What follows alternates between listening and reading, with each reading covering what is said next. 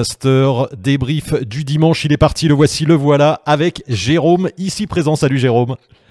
Salut Seb, salut à tous, bienvenue. Bon, merci, merci, bienvenue. Effectivement, merci de nous retrouver pour un contenu qui n'est pas en live euh, cette fois. Des fois, vous le savez, on a des contenus en live, des fois euh, des contenus enregistrés. Comme c'était la Coupe Icard cette semaine, euh, que ce dimanche, on ne sait pas quand ça va se terminer et que Jérôme était sur place. Donc voilà, on vous propose ce contenu enregistré qui est néanmoins très intéressant. Vous allez le voir. Le sujet du jour, c'est et si j'essayais la précision d'atterrissage. En effet, c'est bah, quelque chose, Jérôme, tu vas nous le, nous le dire, hein, que, tu, euh, que tu préconises quand on fait du parapente pour se poser. Et puis c'est aussi euh, euh, des compétitions maintenant, alors souvent amicales, et puis il y a même des, des championnats internationaux de précision d'atterrissage, une discipline nouvelle.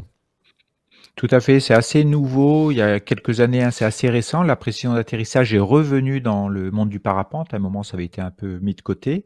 Et donc, on a des, des compétitions, on va, on va dire, en France, euh, que les clubs organisent. Après, il y a des championnats de France, des championnats d'Europe. Et d'ailleurs, petit coucou à Cathy DeVos, je sais pas si elle regarde, mais en tout cas, Cathy DeVos, euh, éditrice chez Parapente Mag, qui a fini sur le podium des championnats d'Europe de précision d'atterrissage qui ont lieu la semaine dernière, je crois.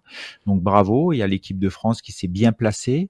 Euh, coucou à Sam Sperber, Johan Thiriaz, euh, j'en oublie, hein, je l'ai dit, euh, je l'ai dit comme ça vite fait. Donc, il y a des, Pascal Piazzalonga, exactement. Il y a vraiment des compétitions. Il y a une équipe de France, il y a une équipe de France. Et après, il y a, et après, il y aura, je crois, les championnats du monde. Je sais pas du tout quand c'est.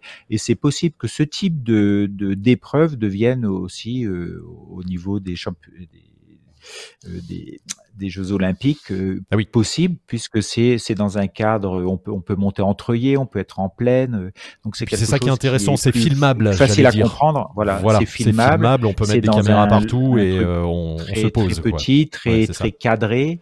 On n'a pas besoin de décoller très haut. Il suffit, je pense, de 200 ou 300 mètres pour faire la pression. Allez, on va parler de tout ça, Jérôme, avant de, de développer le, le, la, le, contenu de, de ce dont vous, vous parlez aujourd'hui. Je vous rappelle, pour ceux qui nous suivent euh, sur ces Wingmaster débriefs que vous regardez la chaîne bien évidemment gratuite sur YouTube, euh, que Wingmaster c'est aussi une masterclass, une masterclass euh, très technique avec que de la vidéo, hein, c'est 100% vidéo, c'est unique. allez voir sur le site wingmaster.top, 11 heures de vidéo, 21 épisodes. J'ai encore reçu des mails cette semaine de gens qui sont extrêmement satisfaits, qui me disent j'ai hésité à acheter et finalement je ne regrette pas mon investissement. C'est le prix d'une journée de stage et vous avez toutes les techniques du parapente montrées démontré par Jérôme. C'est vrai que le parapente, Jérôme, quand on a un formateur, on apprend toujours avec une radio où on apprend euh, avec quelqu'un au sol qui te remonte des schémas, mais on voit jamais vraiment comment pilote un, pilote pro, j'allais dire, euh, alors que toi tu le montres. Là, c'est ça aussi. La, oui, bien on voit pas, on voit pas comment le, moniteur euh, vole en fait, puisqu'on il se filme pas en l'air, et on ne voit pas non plus comment les stagiaires qui sont en stage font, sauf sur les biplaces pédagogiques.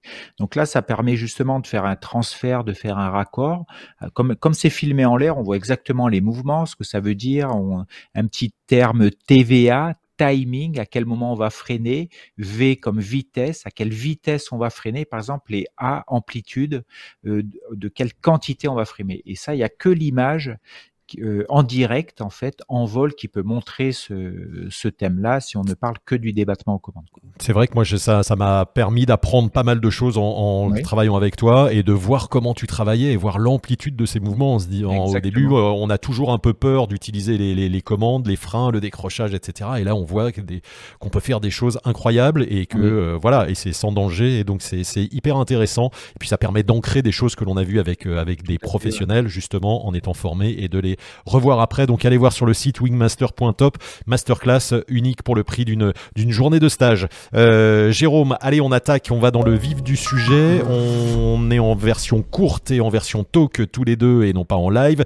Donc c'est moi qui vais te poser les questions. Et si j'essayais la précision d'atterrissage Alors, euh, j'en parlais tout à l'heure. Toi, tu le préconises euh, dans Wingmaster d'ailleurs. La précision d'atterrissage, en fait, c'est quelque chose qu'on devrait toujours avoir en tête quand on vole et que l'on doit poser quelque part. Toi, tu dis, il faut euh, viser un point et ne pas se poser. Et plus le champ est grand, au contraire, plus il faut avoir un point précis où se poser. Hein, c'est ça l'idée. Tout à fait, c'est dans, la, dans le, la progression en fait, le fait de, on, on, demande souvent aux gens est-ce que tu es capable de vacher, c'est-à-dire poser un petit peu n'importe où, on peut nous répondre oui ou non, et des fois dans le oui, en fait dans la réponse oui, c'est oui on est capable de poser dans un grand terrain. Par contre, si on questionne un petit peu le, dans le grand terrain, est-ce que tu es capable de poser un endroit précis de ce grand terrain Là déjà, ça commence à, la réponse peut être un petit peu floue. Donc c'est ça quand on parle de précision d'atterrissage, c'est être capable de, de choisir choisir un, endroit dans le terrain et de porter attention là-dessus, de se concentrer jusqu'au bout pour poser dans cet endroit en fonction de l'aérologie, en fonction de la, forme du terrain. Donc il y a plein de facteurs extérieurs qui vont gêner ça en fait. Euh, et c'est bien, je pense, ou c'est ça apporte de la confiance, d'être capable de travailler ça sur un site qu'on connaît, un terrain d'atterrissage qu'on connaît. Donc forcer, on peut avoir un objectif de précision d'atterrissage euh, sans faire exactement comme la photo euh, qu'on voit sur la présentation. A vu, hein, euh, voilà, celle-là, là. Si vous posez, si vous posez, elle date, elle date d'aujourd'hui cette photo. Si vous posez comme moi, hein et c'est moi. Donc, si vous posez comme moi sur une précision d'atterrissage, suivez Wingmaster. Hein. Bon, alors, justement, Jérôme, euh, voilà la question c'est comment on fait de la précision d'atterrissage euh, tous les jours? J'allais dire, quand on vole, euh, il suffit de regarder un point, de pas le quitter des yeux, ou au contraire, il faut prendre un point avant pour viser ce point? Comment, qu'est-ce que tu préconises? Comment, comment on travaille? Alors dans, dans la progression, quoi, dans la progression, je veux dire plutôt dans le processus. Euh, quand on fait son approche, bien sûr, on a une idée de la forme du terrain, c'est la topographie, une idée. Une, il faut qu'on se questionne sur l'aérologie, comment elle vend, comment elle vend au sol, hein, puisque c'est à ce moment-là où où on va revenir près du sol. Donc il faut avoir la notion de vent au sol et non pas le vent qui a 200 ou 300 mètres, qui peut être très différent. Et le premier point important, c'est déjà de choisir en l'air l'endroit où on va poser. Et l'endroit où on va poser doit être un endroit très précis. Donc ça, c'est la base. Et à partir de cette base, quand on dit l'endroit précis, c'est pas euh, un endroit qui fait 50 euh, mètres carrés. Hein. c'est, ça peut être la taille, euh, je sais pas, d'un ballon de foot, par exemple, pour vous donner une idée. Il faut vraiment partir sur quelque chose de très précis pour permettre de, de, poser son attention sur quelque chose d'extrêmement précis. Et on va, comme tu, vises, hein, c'est ça, de là, tu vises ce point en fait. Tu ne vises pas avant ou après. voilà, tu restes, tu, vas tu restes concentré dessus. Voilà, tu vas tout faire. La construction de ton approche a comme objectif de finir sur ce, sur ce point-là. Donc il faut pas le lâcher des yeux. Il faut faire des essais de temps en temps, c'est-à-dire essayer d'aller vers pour se rendre compte qu'on est trop long, par exemple donc de continuer ses virages ou, de changer de trajectoire pour euh, que son angle de planée redevienne en cohérence avec l'endroit où on veut poser, parce que quand l'angle de planée ne correspond plus à l'endroit où on veut poser, au lieu de changer sa trajectoire, on a tendance à lever les yeux en fait pour que ce soit plus confortable. Donc on se dit, ben tiens, j'y arriverai pas, donc je regarde un peu plus loin. Et tant que notre regard arrive dans le terrain, on va l'accepter en fait. Et donc de faire de la précision d'atterrissage, il ne faut pas lâcher ce point-là. Le but, c'est d'arriver dans cette zone en fait. Voilà. Donc il faut rien lâcher du tout jusqu'au bout on lâche rien. Euh, comment on travaille J'allais dire là maintenant tu, nous as parlé de la technique, donc visuellement on ne lâche rien. Ensuite, comment je travaille? Je ralentis ma voile, je euh, la freine, je peux la freiner un maximum, je fais des virages, je fais des S, il faut que je sois dans une longue ligne droite. Comment je travaille pour être précis?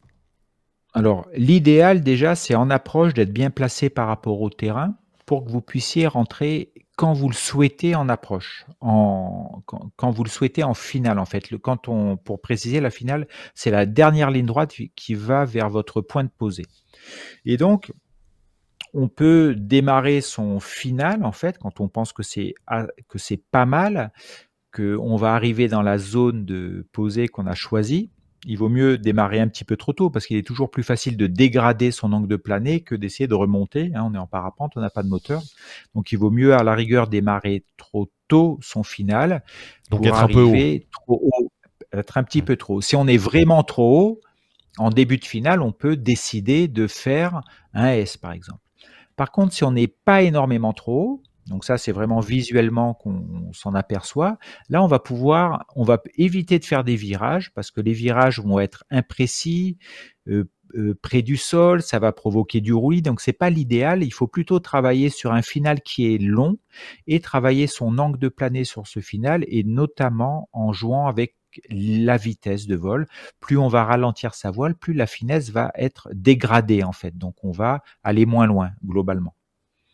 Et donc, jusqu'où on va freiner, ça c'est toujours la question. C'est-à-dire qu'on va aussi, il faut pas, il faut pas euh, oublier ou garder en tête que les basses vitesses sur des positions fixes de main en dessous des maillons euh, des élévateurs, c'est souvent trop freiné. Si la position est statique au niveau des mains, le risque, c'est s'il y a un petit peu de turbulence, s'il y a un petit peu de gradient, par exemple, si l'aérologie est pas top, la voile pourrait partir dans un décrochage. Alors, comme on est près du sol, c'est pas terrible. Donc, il faut pouvoir freiner sa voile. Donc, juste en freinant, par exemple, la mi-frein, mais au niveau de la poitrine, on va voir tout de suite que son angle de planée se dégrade et on peut jouer avec ça. C'est-à-dire ensuite remonter les mains pour de nouveau avoir de la vitesse. C'est-à-dire qu'il y a deux choses à faire en finale. La première, c'est gérer son angle de planée essayer de le caler pile vers l'endroit où on veut aller, et ne pas oublier en fin de finale d'avoir assez de vitesse pour pouvoir arrondir en fait. Donc c'est deux étapes complètement différentes. Quoi. Si on arrive en trop basse vitesse au moment du poser, on peut poser précisément mais sans arrondi du tout. Quoi. Donc c'est peut-être pas très confortable. Donc c'est toujours ce, truc euh, sur lequel il faut jouer. Ok. Et euh, qu'en est-il, Jérôme? Euh, D'autres techniques, j'allais dire. Euh, là, on va peut-être rentrer dans des trucs un peu plus, un peu plus pointus. évidemment, on connaît le pumping. On voit des gens mm. en faire. peut-être qu'on ne maîtrise pas tous. Est-ce que ça s'utilise? Je suis sûr qu'on va avoir dans les questions ce que c'est déjà arrivé dans les Wingmasters et que qu'est-ce que je fais Est-ce que je peux faire les oreilles? Voilà. Est-ce qu'il y a d'autres techniques pour dégrader ou quand on est trop haut pour aller vite descendre? J'allais dire vite entre guillemets aussi. Euh, ce qui peut être dangereux. Donc, euh, qu'est-ce qu'on peut faire en plus? Alors la question c'est de savoir quand est-ce qu'on peut le faire en fait. Si c'est en début de finale, oui on pourrait penser euh, pouvoir faire les oreilles, mais quand on fait les oreilles, c'est c'est pas très précis au niveau de l'angle de planée. C'est vraiment si on est très haut et très loin à la rigueur on peut faire les oreilles au lieu de faire des virages, mais peut-être que les virages sont plus pertinents. Euh, donc les oreilles, c'est pas super pour travailler la précision d'atterrissage. C'est-à-dire que dans la phrase précision d'atterrissage, il y a aussi de la précision de pilotage. Donc les oreilles, c'est un peu antagoniste avec la précision. Donc il vaut mieux garder voile ouverte et tout piloter au frein euh, pour avoir les trajectoires les plus précises possibles, euh, gérer son angle de planée. Ensuite, l'histoire du pumping, donc si on ne sait pas le faire, on va pas l'inventer du tout euh, sur des premières, euh, des premiers essais, on, va dire. Et si on le fait, on peut le faire à la rigueur euh, assez haut pour en pompant, en pompant, ça veut dire descendre les mains basses, mais les remonter complètement pour que la voile remorde et revole. Ensuite, la ralentir assez brutalement et remonter les mains. En fait, dans ces, ce type de manœuvre, il faut surtout pas rester les mains basses. En fait, c'est ça le risque. C'est si on reste les mains trop basses dans le pumping, c'est-à-dire si on fait un pumping main basse, ça c'est dangereux en fait.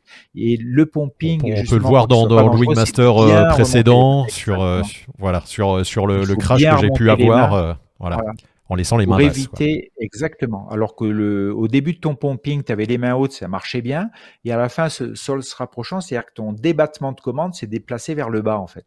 Et donc là, on est trop proche des basses vitesses, la voile ne revole pas assez, donc on est proche du décrochage. Donc comme on est près du sol, ça finit par toucher. Donc il faut faire attention à ça. Donc le pumping, si vous savez pas le faire, l'inventez pas, parce que si vous cumulez pumping plus précision d'atterrissage précise et tout, ça fait trop de choses en même temps. Donc il faut séparer les choses, par exemple apprendre à faire du pumping, ensuite apprendre à faire la précision d'atterrissage et à la rigueur après cumuler les deux.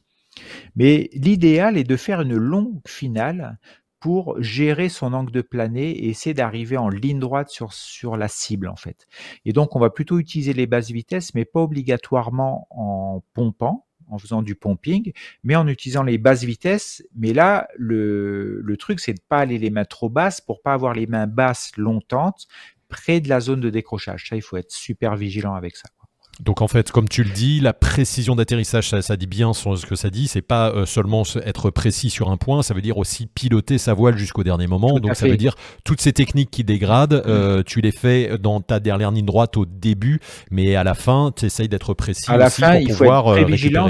Exactement. C'est-à-dire que la, la, priorité sur la fin va être plutôt le poser en fait, le poser en lui-même pour poser debout, pour poser à la rigueur avec un bon arrondi plutôt qu'arriver fort verticalement. Euh, donc on va plutôt bosser là-dessus sur la deuxième partie en fait, sur le poser, donc ça devient la priorité. Donc comme ça devient la priorité, c'est-à-dire que la priorité n'est plus la précision d'atterrissage, donc on, on, accepte de ne pas faire la cible, mais mais de poser bien en fait.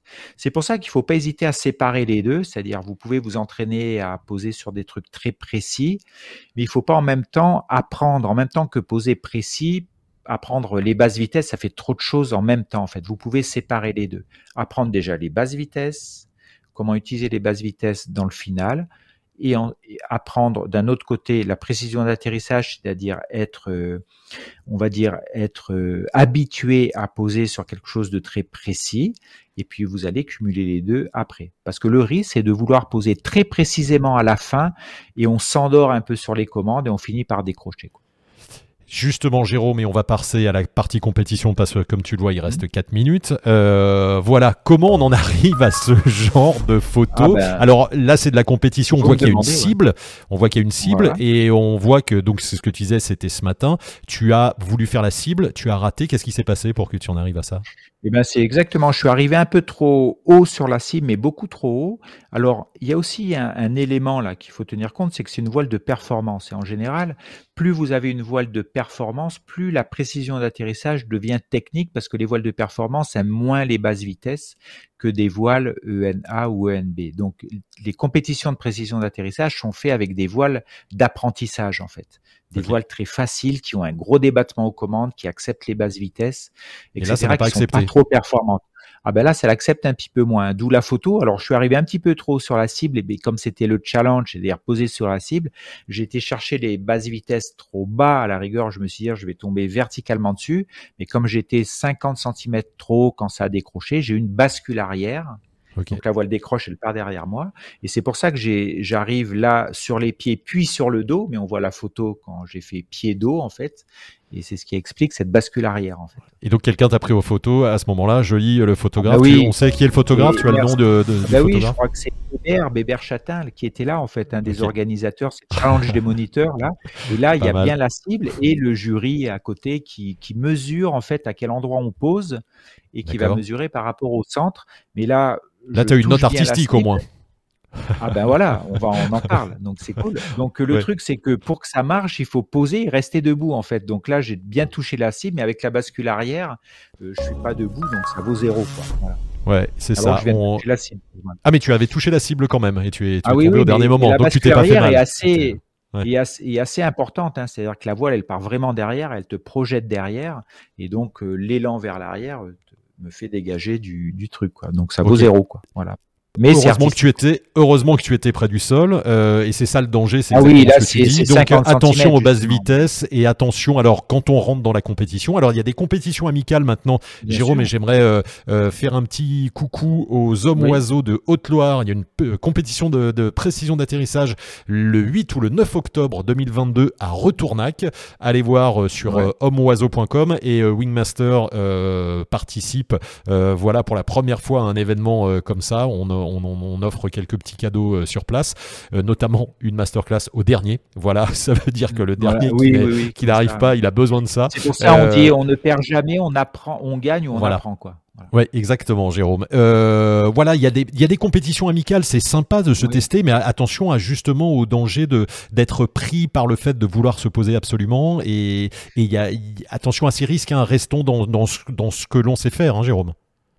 Tout à fait, mais c'est pour ça en même temps ces compétitions permettent d'apprendre, de voir comment ça se passe et de, et de vraiment essayer de se concentrer sur sa manière de faire son approche parce que la pression d'atterrissage commence déjà dans l'approche, euh, la visualisation du terrain, la visualisation, l'observation de l'aérologie et tout pour être au mieux.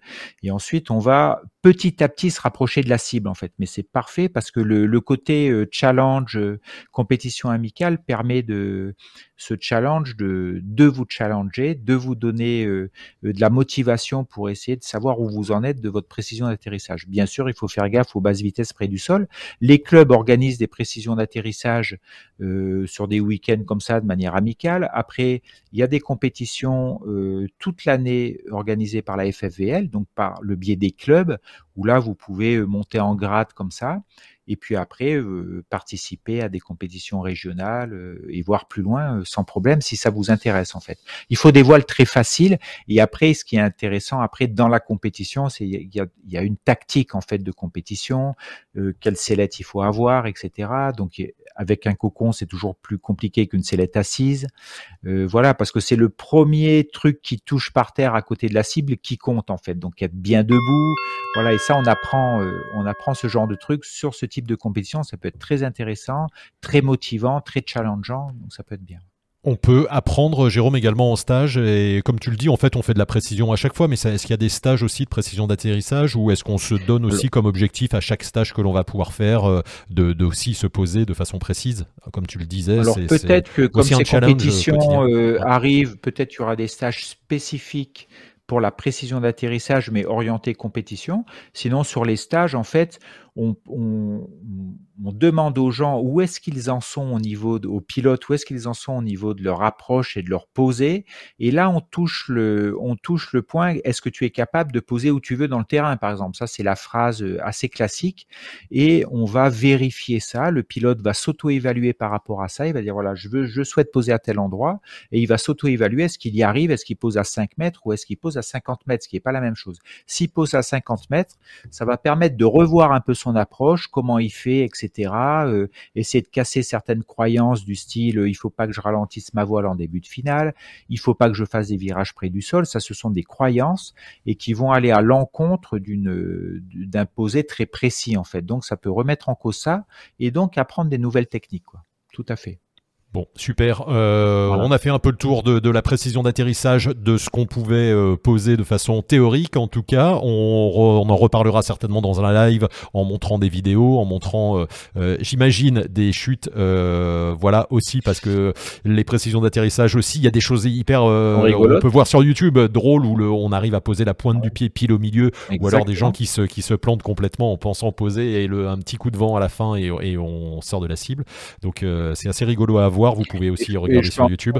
C'est que le fait d'avoir un challenge sur la précision d'atterrissage permet de se questionner sur comment on fait son, son approche, comment on est dans la sellette, comment on sort de sa sellette, quel régime de vol on adapte en approche et en finale. Donc d'un coup, par un petit challenge, ça questionne tout, tout ce qu'il y a autour en fait. Parce que quand on pose sur la cible, c'est bien, mais qu'est-ce qu'on a construit autour? Et c'est ça qui est intéressant en fait. Donc par le biais de la précision d'atterrissage, on va remettre en question sa manière de faire avant en fait, sa construction de son approche et tout. Et c'est aussi une façon euh, ludique de faire du parapente euh, en se donnant un objectif et euh, voilà quelque chose d'assez Et c'est ludique et ça permet ensuite en cross d'être plus serein, d'être plus confiant quand on doit poser dans des endroits qui ne sont pas prévus à l'avance et qu'on n'observe que du ciel.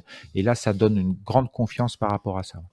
Merci Jérôme, merci pour tous ces conseils, toutes ces informations et euh, on se dit à bientôt pour un prochain Wingmaster débrief. Vous en avez l'habitude, c'est chaque semaine. On se dit euh, certainement à dimanche prochain. Euh, Wingmaster on fire, c'est parti. Allez, à très vite. Ciao. Merci beaucoup Jérôme pour toutes les infos. ciao. ciao.